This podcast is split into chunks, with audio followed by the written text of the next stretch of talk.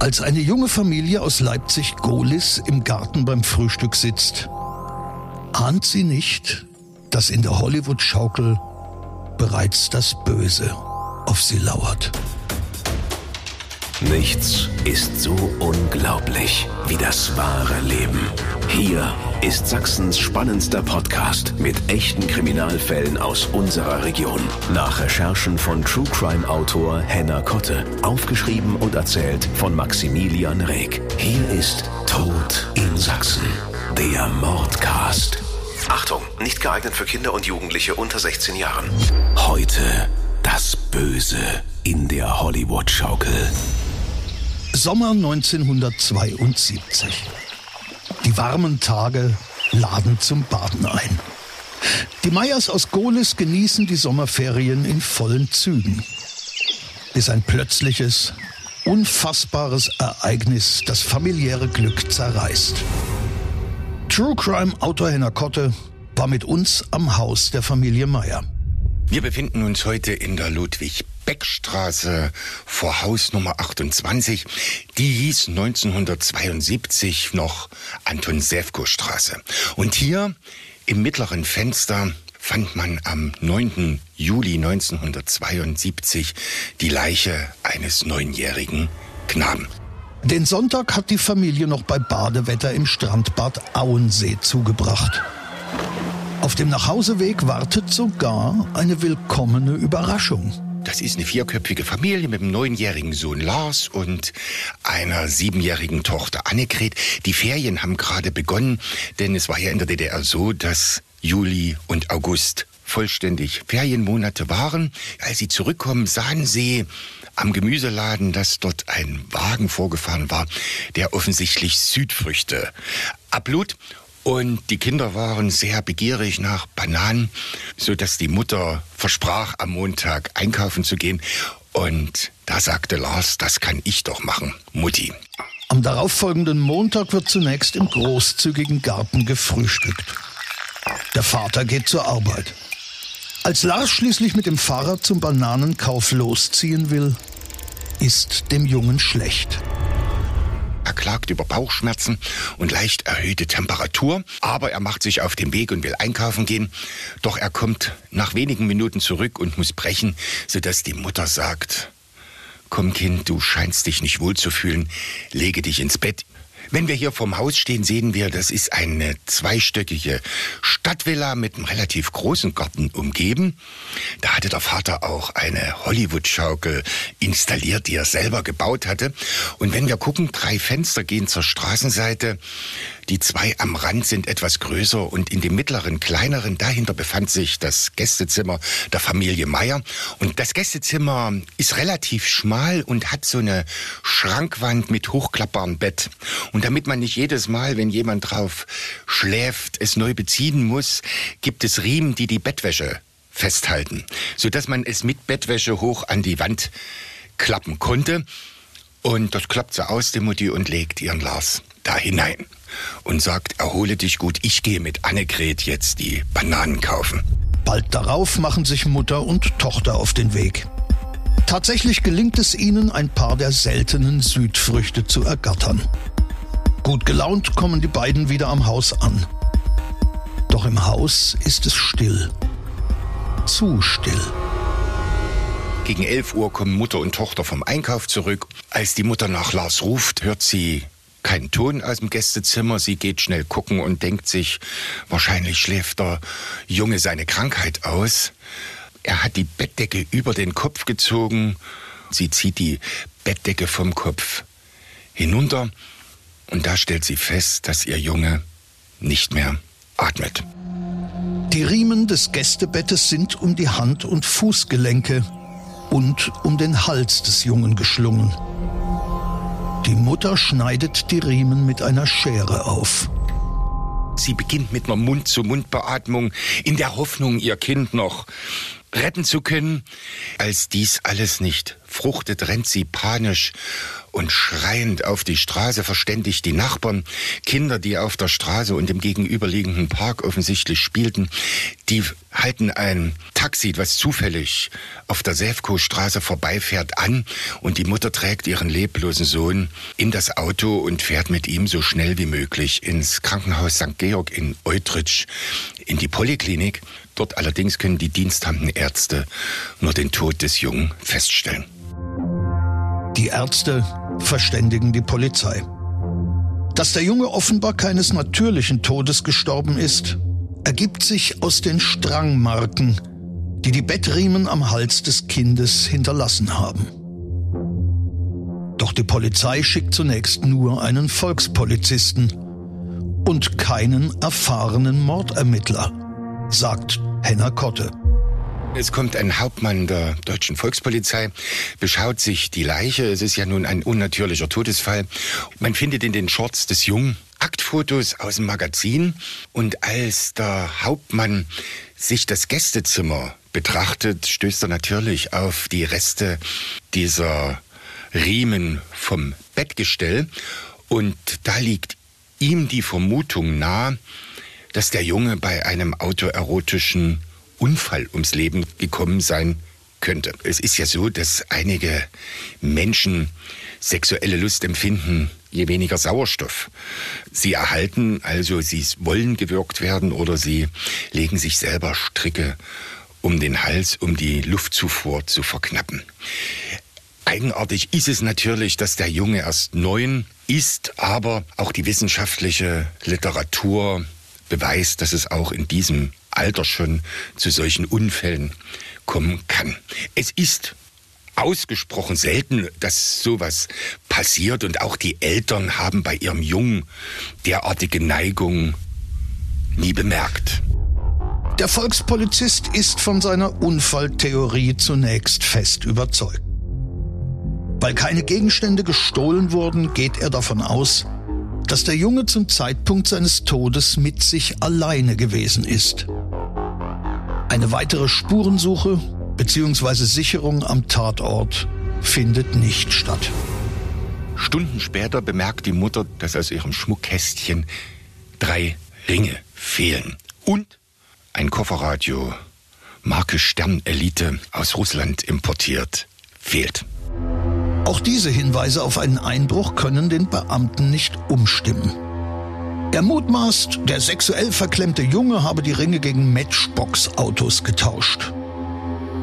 Doch die Schlussfolgerungen des Polizisten erweisen sich schnell als voreilig. Die Leiche allerdings wird zur Obduktion gebracht und dort ist der leitende Gerichtsarzt Professor Dürwald, das war eine international anerkannte Kapazität, der als Gutachter zu internationalen Fällen in Europa gerufen wurde und der stellt fest, Lars ist erwürgt worden und die Riemen sind ihm erst nach seinem Tod um den Hals gelegt worden. Am Hals des Neunjährigen werden deutliche Würgemale festgestellt, die von menschlichen Händen stammen. Am frischen Leichnam waren diese Spuren nicht zu erkennen. Erst durch die längere Liegezeit des Toten sind sie sichtbar geworden. Die Riemen um den Hals haben den Tod nicht verursacht. Sie sind post mortem angebracht worden. Jetzt wird der Fall der Leipziger Mordkommission übergeben und die Kriminaltechnik untersucht nochmal das Haus auf eventuelle Spuren, die man also auch feststellt. Unter dem Bett der Eheleute findet man ein Knäuel abgelegter Sachen und der Vater stellt fest, aus seinem Kleiderschrank fehlen auch Hose und Hemd. Offensichtlich hat sich der Täter bei den Meyers neu eingekleidet. Die endlich stattfindende professionelle Durchsuchung des Tatorts kann einen fremden Fingerabdruck sichern. Einen Fußabdruck des Täters vor dem Kleiderschrank und einige Haare an einem gekippten Fenster. Doch nicht nur das. Beunruhigend ist, dass sich der Unbekannte offenbar längere Zeit im Garten der Familie aufgehalten haben muss. Die Kriminalpolizei stellt fest, dass unter der abgedeckten Hollywood-Schaukel offensichtlich ein Mensch genächtigt haben muss. Man findet im nahen Gesträuch Fäkalien und eine leere Konservendose mit Jägerhackbraten. Doch von dem Phantom fehlt jede Spur, jede Beschreibung. Tags darauf wird eine 45-köpfige Mordkommission zusammengezogen. Von der Begehungsweise schließt die Polizei auf den Täter. Also es sieht nicht aus wie eine professionelle Räuberbande, sondern wie ein Einzeltäter, der sich die Geldmittel zum Leben in Einfamilienhäusern klaut. Durch die falsche Annahme des ersten ermittelnden Volkspolizisten ist man natürlich im Verzug und der Täter hat Vorsprung. Und ehe die Fahndungsmaßnahmen auf vollen Touren laufen, vergrößert sich dieser Vorsprung auch noch. Doch dann erhalten die Ermittler eine erste heiße Spur. Der Pächter der öffentlichen Toilette auf dem Leipziger Hauptbahnhof ist Informant der Polizei und er bringt aufs Revier das gestohlene Kofferradio Sternelite. Das ist das besagte Kofferradio Sternelite, was auf der Anton Sefko Straße entwendet worden ist. Ein Unbekannter hatte das Radio für 50 Mark an den Toilettenpächter verkauft. Angeblich, um mit dem Geld eine sehr günstige Uhr bei einem Russen zu erwerben.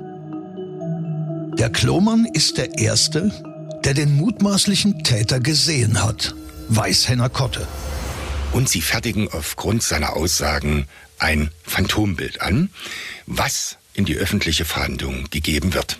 Der Zeuge beschreibt die Figur des Täters als sehr schlank. Auffällig war am Gesicht die schwarze Haartolle, die ihm praktisch in die Stirn fiel. Die Augen sind relativ nah beieinander. Und wenn man sich Phantombilder anguckt und man weiß, dass das ein Mörder ist, dann sieht das natürlich auch ein bisschen gruselig aus. Bei den täglichen Lageberichten der Polizei gilt das Augenmerk der Beamten jetzt ähnlichen Einbruchdiebstählen, die der Unbekannte begangen haben könnte. So kann man wenigstens eingrenzen, wo der Täter sich ungefähr aufhält. Einbrüche, bei denen Kleidung gewechselt und schnell verkäufliches Diebesgut mitgenommen wird, häufen sich im Raum Halle an der Saale. Der Täter ist der Polizei immer einen Schritt voraus. Bis am 23. Juli 1972 ein Dachdecker eine Beobachtung macht und die Polizei verständigt. Denn er sieht von seiner hohen Position aus, dass sich ein Mann im Nachbargrundstück auffällig bewegt. Und an Fenstern und Türen rüttelt offensichtlich, begehrt er Einlass. Eine Streife schleicht ohne Sirene und Blaulicht heran um den Hinweis aufzuklären. Tatsächlich treffen sie die verdächtige Person noch im Wohngebiet an. Als er keine vernünftige Begründung für sein Verhalten vorbringen kann, nehmen sie den Mann fest. Erstaunlicherweise scheint der Verhaftete eher froh, in die Fänge der Polizei geraten zu sein. Er sagt den Polizisten, dass er bereits zur Fahndung ausgeschrieben ist und jetzt endlich sein Zigeunerleben beendet sei. Noch bringt man den Verhafteten Hans Vorlicek nicht mit dem Leipziger Mordfall an Lars Meyer in Verbindung, aber als ein Leipziger Kriminalist den täglichen Lagebericht zur Kenntnis nimmt, fallen ihm die Parallelen auf und er begibt sich auf den Weg nach Halle. Furlicek sieht dem Phantombild wie zum Verwechseln ähnlich. Er wird nach Leipzig überführt. Der Leipziger Kriminalist holt Hans Forlicek zum Verhör ins Leipziger Polizeipräsidium. Auf der Fahrt werden Hans Forlicek Handschellen angelegt und Forlicek sagt daraufhin, das wäre doch wirklich nicht notwendig gewesen. Und daraufhin antwortet der Polizist mit einer Gegenfrage, und mit dem Jungen war das nötig? Und da sagt Hans Forlicek den Satz, Scheiße, ich hatte eine Heidenangst. Damit hat Hans Vorlicek indirekt eingeräumt, dass er der Schuldige am Tod von Lars Meyer ist. Vorlicek, der seit seinem zehnten Lebensjahr gewohnheitsmäßig kriminell ist und schon Jahre im Zuchthaus verbracht hat, gesteht den Mord an Lars Meyer in den folgenden Verhören. Er habe am Abend des 8. Juli 1972 nach einer Übernachtungsmöglichkeit gesucht, sei in Goles herumgestreift. Es fing auch an zu regnen und da sei ihm die Hollywood-Schaukel auf dem Grundstück Anton Sewko Straße 28 ins Auge gefallen, die mit einer Plane abgedeckt war. Und da konnte er die Nacht im Trockenen verbringen. Am nächsten Morgen steht die Sonne schon hoch am Himmel, als Hans Vorlitschek munter wird. Wahrscheinlich auch durch die Geräusche, die die Familie beim Frühstück im Garten macht. Und er sagt sich, oh, ich komme hier nicht weg, ohne erwischt zu werden. Und er wartet noch ein Weilchen unter der Abdeckung ab, bis Mutter Meier mit Annegret zum Einkaufen geht. Der spätere Mörder hat die Familie Meier beim Frühstück bereits durch einen Schlitz in der Plane beobachtet, während er nur wenige Meter entfernt in der Hollywood-Schaukel versteckt war. Als er glaubt, dass die Luft rein ist, dringt er ins Haus ein. Er benutzt eines der hinteren Fenster, was die Mutter nur angelehnt zurückgelassen hat, steigt ins Haus ein und begibt sich ins Erdgeschoss. Und dort begegnet ihm auf dem Flur der kranke Lars, der sofort beginnt, ohrenbetäubend zu schreien. Um das Schreien zu unterbinden, hält ihm Hans Vorlitschek dem Mund zu. Der Junge wehrt sich energisch und daraufhin wirkt ihn Hans Vorlitschek zu Tode. Lars Meyer geht daraufhin zu Boden. Hans Vorlitschek lässt die Leiche des Jungen erstmal liegen und begibt sich auf weitere Diebestour, stößt auf die Ringe und das Kofferradio.